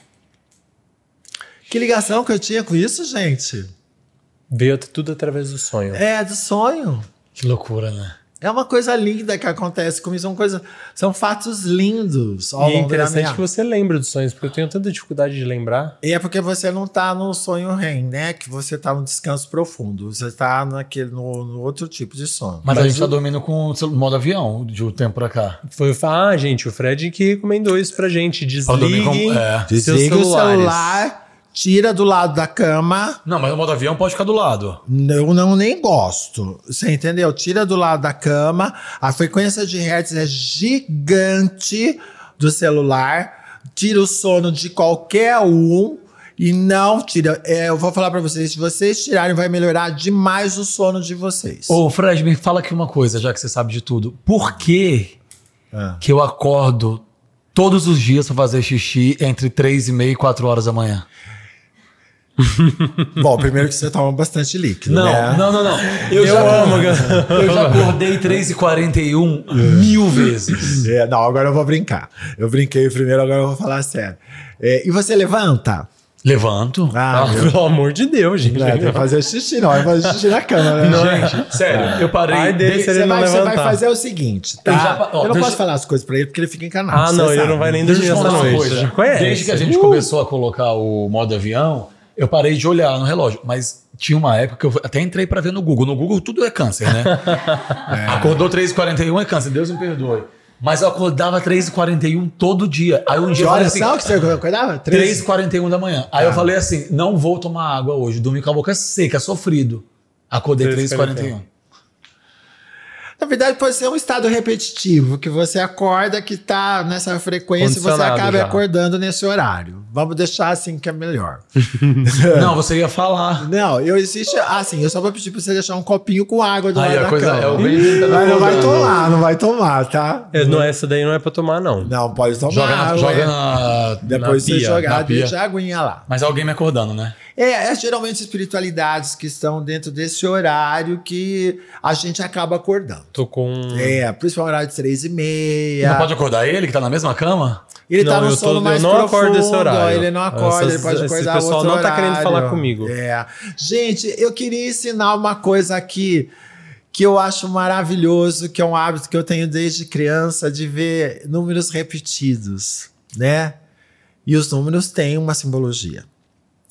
Existe uma coisa que chama Doreen Virtue, que é uma cientista norte-americana, que eu adoro o trabalho dela. Eu queria passar para todo mundo isso que não tem acesso a mim ou qualquer outro tipo de pessoa para ajudar dentro da espiritualidade. De uns tempos para cá, os anjos da guarda entraram em comunicação com a gente através da, tec- da tecnologia e através dos números repetidos, e principalmente das horas digitais, que são as horas iguais, as horas em espelhos e as horas triplas. Horas iguais: 12, 12, 13, 13, 14, 14, 15, 15 e assim vai. É, horas em espelho: 14, 41, 15, 51 e assim vai. Tem um- uma sequência gigante. 20, eh, 20 horas 02, horas triplas. 13h33, 14h44, 15 15 15 20 horas tem 3 zeros, 2, 3 zeros, 10 horas tem 3 15h55. zeros, 001, 002, começando amanhã. Tem imensos. Uma imensidão. Cada um tem uma simbologia. Cada um tem uma ligação aonde eles estão querendo comunicar com você. Lembra do 1414? Então, é só se vocês verem no coisa, vocês procuram no Google. Horas iguais, digita, vai aparecer imensidão de horários, você aperta, o anjo da guarda tá ali querendo falar com você, orientando você para dizer alguma coisa interessante ou boa, ou para prevenir você de alguma coisa. É magnífico, gente. É a 14, sincronicidade. 14, bateu Agora super o ficar- dia que eu te chamei. Nossa olho. senhora, eu falei, eu vi o 14, 14, falei, mandar para ele. Bateu assim, ó. É. É incrível. A, sincroni- interessante. a sincronicidade que tem os anjos da guarda através da numerologia. E vocês, quando vocês verem números repetidos, pode procurar, tem simbologia ali, viu? 111, 222, 333. Fred, você acredita que uma pessoa, depois de já adulta, consegue desenvolver algum tipo de mediunidade? Ou é uma coisa já desde criança, tem que ter essa. Vamos, vamos conversar agora que você é médico. É glândula pineal. Por que chama glândula pineal? Porque ela parece com o quê? É, já não sei. Pinha. Ah, jura? Não sabia Não que viu que ela é que igual a uma pinha? É, mas não Mas, tinha associado, eu não sabia que Você pode nome. desenvolver a sua glândula pineal. Você pode. Dizem desenvolver. que ela, que a gente, por conta dos nossos hábitos, ela calcifica. Alimentação, principalmente. Como que a gente descalcifica? Nossa, agora é, é- é- é seguindo algumas, as algumas alimentações. Entendeu? É, tem brócolis, tem. é, ai, como é que chama? Aquele grão de bico. Tem, tem uma coisa que é totalmente vetado, mas é o açúcar. O açúcar descalcifica? É, sim. Ah, ele tira? Eu achei que ele piorava. Não. Ah, é verdade. A gente tem uma médium muito amigo nossa que quando ela come açúcar, ela fica bem receptiva. Se conhece. Ah, Ah, é? é. Ela toma açúcar, ela Inclusive, fala assim, teve, ah, um meu Deus. encontro, teve um encontro aqui na clínica um dia desses, dos É, dois. encontro dos médiums. ela adoro. come açúcar, ela fica super receptiva. Ela já vai Ela- ela- coisa. ela Ele não- libera endorfina, né? amor? Ela não bebe, É. ela faz o, ela faz o paralelo pra gente de que ela fica E igual você bêbado. pode fazer exercícios para desenvolver a, a glândula pineal. Ah, tipo meditação? Não só essa. A meditação é uma delas. Você pega esse dedo anular, você fica nessa posição, como é que eu posso dizer? Não é de lótus, você fica na posição. Bom, pode ser de lótus, tá? encostada numa parede no escuro da sua casa. No escuro, tem que ser escuro. Você Tá sentada esse, no chão. É, você pega esse dedo aqui e vai fazendo isso aqui, ó. Olhando? É, olhando. Logicamente que no começo você não vai enxergar, porque tá escuro, né? Depois você vai ver até a sua aura. Ah, eu já fiz uma hipnose assim, que eu tinha que olhar pro terceiro olho, ó. É, no escuro? Auto-hipnose. A guiada no YouTube. Você conseguiu ser hipnotizado? Eu senti o meu corpo muito dormente É, já chegou então. e eu fiquei assim, bem Levinho. relax, assim, parecia que eu tinha dado uma Eu desligada. adoraria ser hipnotizado. Não, não conseguem te hipnotizar? Tentei tentou? várias vezes. Oi, amor? Já tentou? Já. Nem na auto-hipnose? Não. Eu acho que precisa de medicamento para hipnotizar. Mas o, desdobra...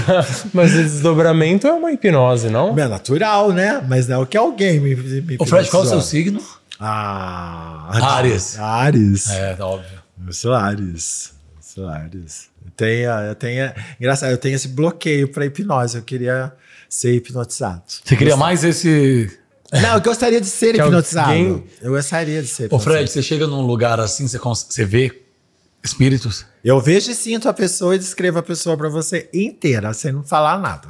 Se ela, o que ela é, o que ela não é, o que ela deixa de ser. Jura? Qualquer Opa, lugar você vê. Qualquer lugar. Qualquer hora. Qualquer hora. Mas Qualquer só quando situação. você quer quer. perguntar se aqui tá cheio de espírito? Ah, eu sei que tá. Com certeza tá, né? Não, Por que você perguntou? não fui eu, fui eu que perguntei. Mas sempre tá, né? Não, é assim, A na verdade, os espíritos estão sempre passando, eles não fixam, às vezes pode fixar, pode fixar por causa da luz da pessoa, mas não que eles permaneçam o tempo todo, né? Mas eles estão em todos os lugares, né? Oi, Eles estão em todos os lugares. Todos os lugares. Estão aqui acompanhando essa gravação? Claro. Opa, opa, com certeza. Ajudando. Oh, muito. Um em cada um de vocês dois aí, ó. Tá e de você vendo, também, gente? deles Ah, também. Não, aqui tem uma... Uma, turma. Uma, uma, uma pessoa do babado aqui. Ô, Fred, vamos Fala. falar de um assunto aqui. Essa conversa. Dá pra fazer dois podcasts? Pra dividir em dois? Ó, mas tá ótimo, não Ô, tem- Fred, vamos desmistificar uma coisa aqui que eu acho muito bacana. Eu já li sobre isso também. Ah, Há dois anos, ou ano retrasado, não lembro. A Grande Rio, a escola de samba, e eu amo É. carnaval, sim. ganhou o carnaval popularizando e desmistificando e mostrando que Exu não é o demônio, falando sobre Exu. E aí você falou que tem uma pessoa do seu lado, então geralmente as pessoas falam muito, ih, fulana vai sair hoje, tá com a pombagira de frente. Vamos falar sobre Exu e pombagira? Vamos agora. Exu e Pombogira são mensageiros do orixá, tá? E principalmente que a palavra é- ela ficou é, modificada, né? Porque antiga- antigamente era só Exu que existia, né? E a palavra não é Pombagira, é a palavra é Bombogira. Bombo. É, olha como houve mudanças com o passar do tempo, né? Vou falar uma outra coisa aqui. Iemanjá, da Bahia, era feita todas as oferendas de Iemanjá no rio, que passava ali no Rio Vermelho, tá? Com o passar do tempo, o pessoal foi indo, foi indo, foi indo, foi parar no mar. Fizeram a casa de Iemanjá lá. Fizeram as oferendas para Iemanjá lá. Iemanjá passou a ser, você entendeu? A rainha do, do mar, que não deixa de ser. Mas, Mas na África ela é cultuada no Rio, né? no rio, Olha, não sabia. Eu sabia. entendeu? E aqui também. Aqui também era. Entendeu? Então foi isso que aconteceu. Então eles são os mensageiros. Voltando ao assunto, são os mensageiros. Agora existe uma diferença entre entidades Exu e Pombogira ou, você entendeu, os orixás. Os orixás, que são o Exu e Lebara, dentro do feminino, também são os mensageiros. Agora, Eles não são. é, Não, explica mais. Eles são um elo de comunicação entre. É o primeiro elo, A né? gente não pode fazer uma imagem é, dos celtas, uma imagem druida de Exu, de rabo e chifre. Isso é uma imagem celta, uma ideia de druida. Isso é uma religião africana. Não tem nada dessa imagem, sabe? com chifre, esse tipo de coisa. Não é esse tipo, é, vamos colocar assim, cultuado de demônio. Não tem nada de demônio. Isso está completamente errado. A origem, a origem africana não tem essa imagem, gente, que, que é cultuada, que faz deles os demônios, capeta. Eles não são isso. Aí colocou com o passar do tempo, cores, imagem preta e vermelha, rabo, chifre nas imagens, todo mundo acha que eles são do mal. Não tem nada do mal, gente. A mensagem é outra religião. Agora, se você quiser ver esse que você está falando, então você faz o culto de satanismo. Aí é diferente. É. Aí é outra é, história. Aí é outra história. Mas não tem nada a ver com isso. Não tem nada a ver com isso. Nada. E o porquê das encruzilhadas? Por que geralmente as oferendas são feitas em encruzilhadas? Porque é formato de cruz. O álcool é um condutor. É, são, na verdade, não são condutores, é assim, são aquilo que eles gostavam em vida. Você, por exemplo, assim, são elementais também. Por exemplo, eu dou um presente para você. O que, que você faz? Você não abre o presente primeiro, tá? Eu vou dar um presente para você. Agradeço. Tá, o que, que você faz? Você agradece como? Você fala obrigado, você dá um aperto de Ah, mão, não precisava. você dá um abraço, você dá um beijo, não Ah, precisava, tá? Aí você abre o presente, você falou, nossa, de coração, mas não gostei. Então, é isso que acontece. Você oferenda para as entidades aquilo que eles gostam e vai dar um beijo, um abraço em você, mediante aquilo que você está pedindo. Através deles serem os condutores, sim, o álcool é o condutor, a oferenda é um condutor daquilo que você está oferecendo, pedindo. E são apenas os nossos mensageiros. E todo mundo tem uma, tem uma pombagira e um Exu. Ah, tem. Todo mundo tem. A não ser que seja uma pessoa muito. Você pode não ter contato com eles, né? É, Assim como todo mundo tem um anjo da guarda. Claro. Você entendeu? E os santos de cabeça, que o povo adora querer saber quem são. O que, que tem? Como que faz pra saber? Ah, é através do jogo de búzio, mas eu já dou no jogo de carta mesmo. Você dá, né? Opa, tranquilamente. Pai de santo fica louco comigo. Não sabe o acordo que eu tenho quando eu fiz, então bobagem, eu faço o que eu quero. E não precisa dar satisfação nenhuma. Eu acertando tá muito bom. E como é que você sabe que você acertou? Porque depois vai conferir com os outros e falou que você tinha certeza. assim como você fez. Ah, é isso mesmo. É. E é muito interessante quando você vai ler, você falou mesmo de que você foi estudar a fundo outras religiões. Sim. E é, é o que eu acho muito curioso. Por exemplo, eu tenho uma formação católica também e sou muito devoto de Nossa Senhora. Tenho várias Nossas Senhoras aqui Ah, é espalhadas pela delícia. clínica.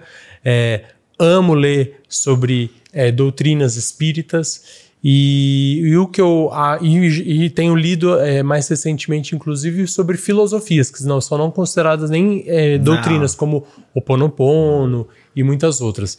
E o que eu acho muito interessante é que quando você para para ver depois que você já estudou outras e vê de- como se você estivesse vendo de fora, sem muito comprometimento de escolher uma ou outra, é, tudo converge para é, o perdão, O amor. para o amor, para o, a autorresponsabilidade do tipo, olha, é, não são os outros que são responsáveis pelas coisas que estão acontecendo com você, você tem responsabilidade por tudo, tenha mais compaixão, é, tenha mais é, é, é, responsabilidade com aquilo que você faz com o outro também e ame, né? Perdoe aquilo que te faz mal e ame acima de tudo. Eu acho que o amor, eu acho que é a coisa mais linda que pode existir no nosso planeta e nós seres humanos. Que tudo que você faz com amor, em seguida vem tudo tão lindo para você, tudo tão é, tem um, um lado magnificante em tudo que você faz quando você faz com amor. E é tão gratificante amar, né? E eu, eu sempre desejo muito amor para as pessoas. Eu tenho um programa na rádio e no final da rádio e eu falo assim muito amor, amor, amor para vocês. Sempre eu falo isso. Eu acho que com um amor a gente consegue tudo. E significa, é, você se responsabiliza, você se torna um ser melhor, né?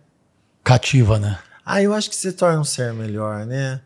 E, e tem uma coisa também que é o seguinte, que eu queria fazer um adendo disso que você está falando, que tem muitas pessoas no seu dia a dia que elas têm, por exemplo, assim, um espelho em casa, tem uma tem uma coisa é, que tá ali na casa e de repente cai o espelho, tropeçou ali, é espírito. Não, gente, nem sempre é espírito. Às vezes Não dá pra prego que for mal posto.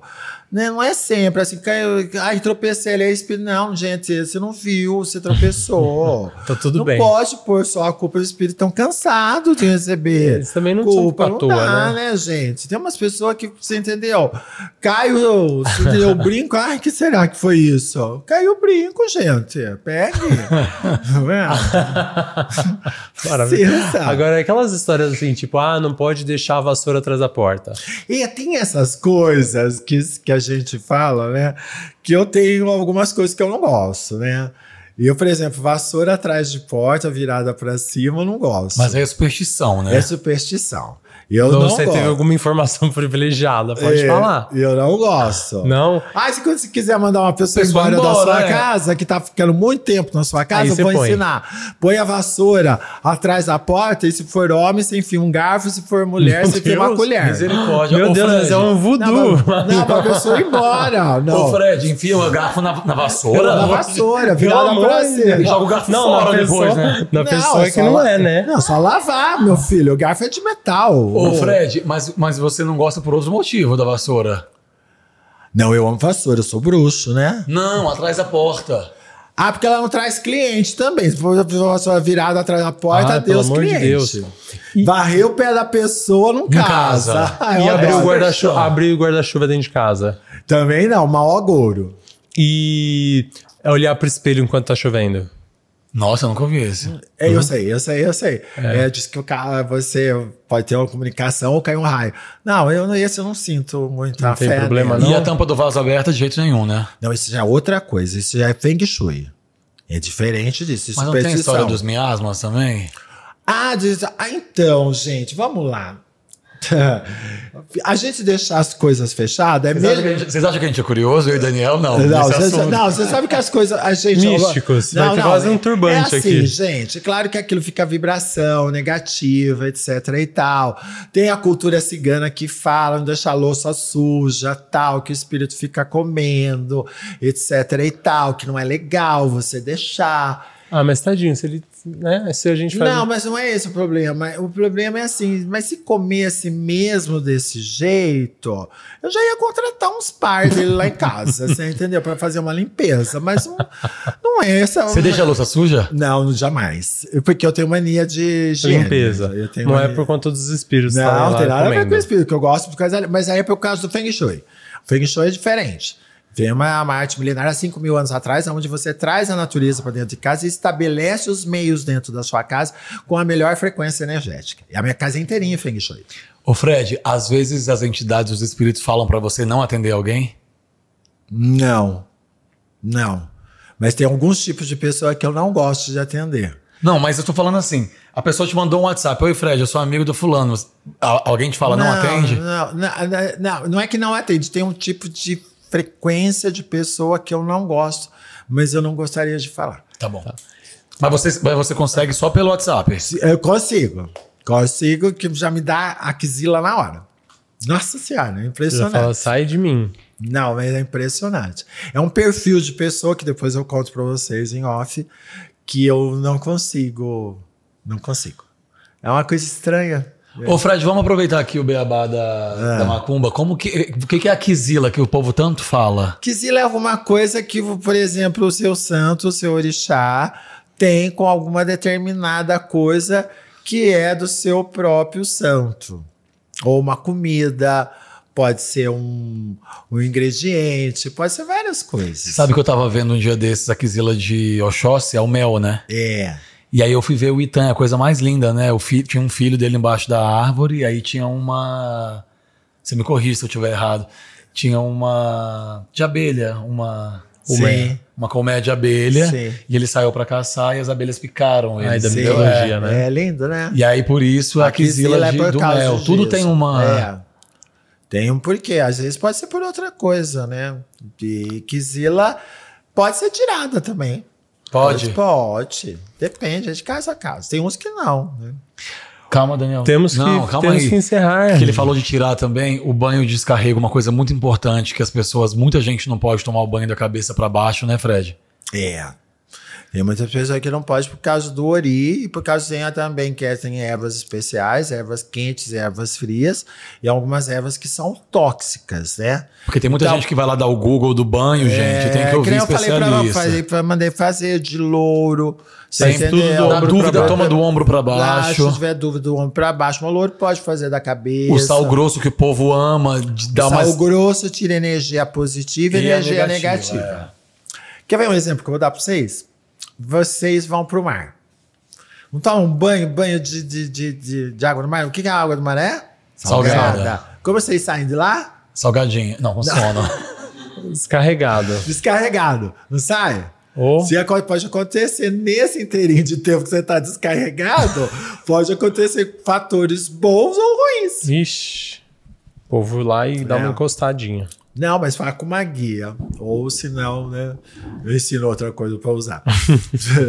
É, porque tem É. muita coisa que é do, é. do popular, né? Mas as pessoas têm que. É. Né, que as pessoas fazem no E tem bastante automático. coisas que eu acho legais da superstição. Por exemplo, bolsa de mulher no chão, não gosto, que diz que não atrai dinheiro, né? Tem ah, oferendas espirituais que vêm do, do- da, da área do catimbó, que é uma religião quase extinta, né?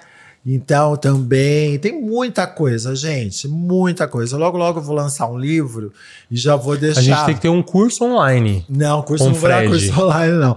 É, não. muito mais entre o céu e a terra, né, Fred? É, entre o céu e a terra, você entendeu? A gente tem que finalizar, afinal de contas, Porque o Fred, Fred vai lá pra tem casa, saindo compromisso. daqui, a gente vai jantar com ele. a gente quer agradecer muito. Imagina a o carinho. amou. Tem com certeza que tem um segundo episódio. Mas vai fazer essa parte aí, né? Fala, então vamos para a gente finalizar nosso podcast, gente. Especialista em poucas e sábias palavras, Fred. Tá. Um amuleto para proteção que não pode faltar entre minhas coisas. Um amuleto de proteção pessoal ou da casa? Pessoal, Pessoal. Um amuleto. que sirva para todo mundo. Uma figa. E para casa, Um copo com água e sal grosso atrás da porta. Uma palavra ou pensamento poderoso que eu devo incluir na minha rotina. Ai, eu tenho uma, uma cantiga que eu faço, mas não é em Urubá. É uma cantiga que eu gosto muito de fazer, que é, é o Gangá Pataye Namaha. O Gangá Pataye Namaha. Eu saúdo você, Ganesh, que é o Deus do dinheiro, que é o Deus da fortuna, E da prosperidade, né? prosperidade. e uma palavra ou pensamento que devo excluir da minha rotina. O não. O não intercede na cabeça. Ele fica fazendo. Não, não, não. Exemplo. Conhecer uma pessoa. Ai, não serve pra mim. Ai, não. Ai, não. Não vai dar certo. Você entendeu? Excluir o não. O não tem que ser preciso em determinadas horas. Não pode ser colocado a todo instante. Você que tem que falar não, sim. Olha, você tem que falar não, sim, ó. mas não sempre. Tá. Ó, só para finalizar então aqui, antes de você fa- fazer os agradecimentos finais e retificando que aquilo que o Daniel falou aqui, que o Fred tanto ensinou pra gente, que todas as religiões convergem para o bem, convergem para o amor e o, enfim, é, o sincretismo muda com relação à cultura, com relação a, a, é, raízes.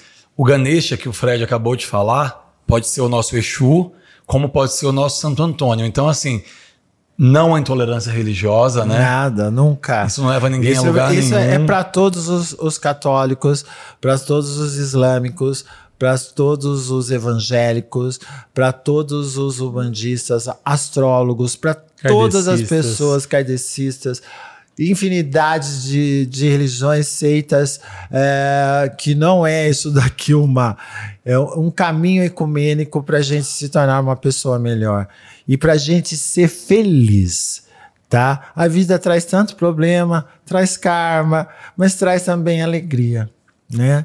Então, Vamos fazer um caminho melhor para a gente poder é, ter uma existência nessa vida melhor. E para quem não fez, comece de agora. Esquece o passado. Vamos fazer um caminho novo. Para a gente viver e não só existir, e né? ser feliz. Né? E uma palavra de força que eu falei, agora eu quero falar outra. Luz, luz, luz. Aí, muito bem. Muito Obrigado, obrigado. Eu que agradeço, é um prazer estar com vocês. Vocês sabem que eu amo, sou amou. apaixonado por vocês dois, como pessoas, como profissionais. E, e eu desejo toda a felicidade e amor do mundo a vocês. Viu? Muito E obrigado. vocês A gente desejo cada vez mais você. felizes no que vocês E a fazem. gente é muito feliz de ter você como amigo, como guru, como várias outras coisas. Olha. Obrigado. Tá vendo, gente? A gente vai deixar o arroba do Fred aqui Isso. embaixo. Mas é difícil. todo mundo poder seguir, É. acompanhar. Além do trabalho dele das consultas, ele também atualiza sempre o Instagram dele É. é, com signos, É, dá dando umas atualizações. astrológicas, algumas vibrações, às vezes mando ó, também algumas receitinhas, né?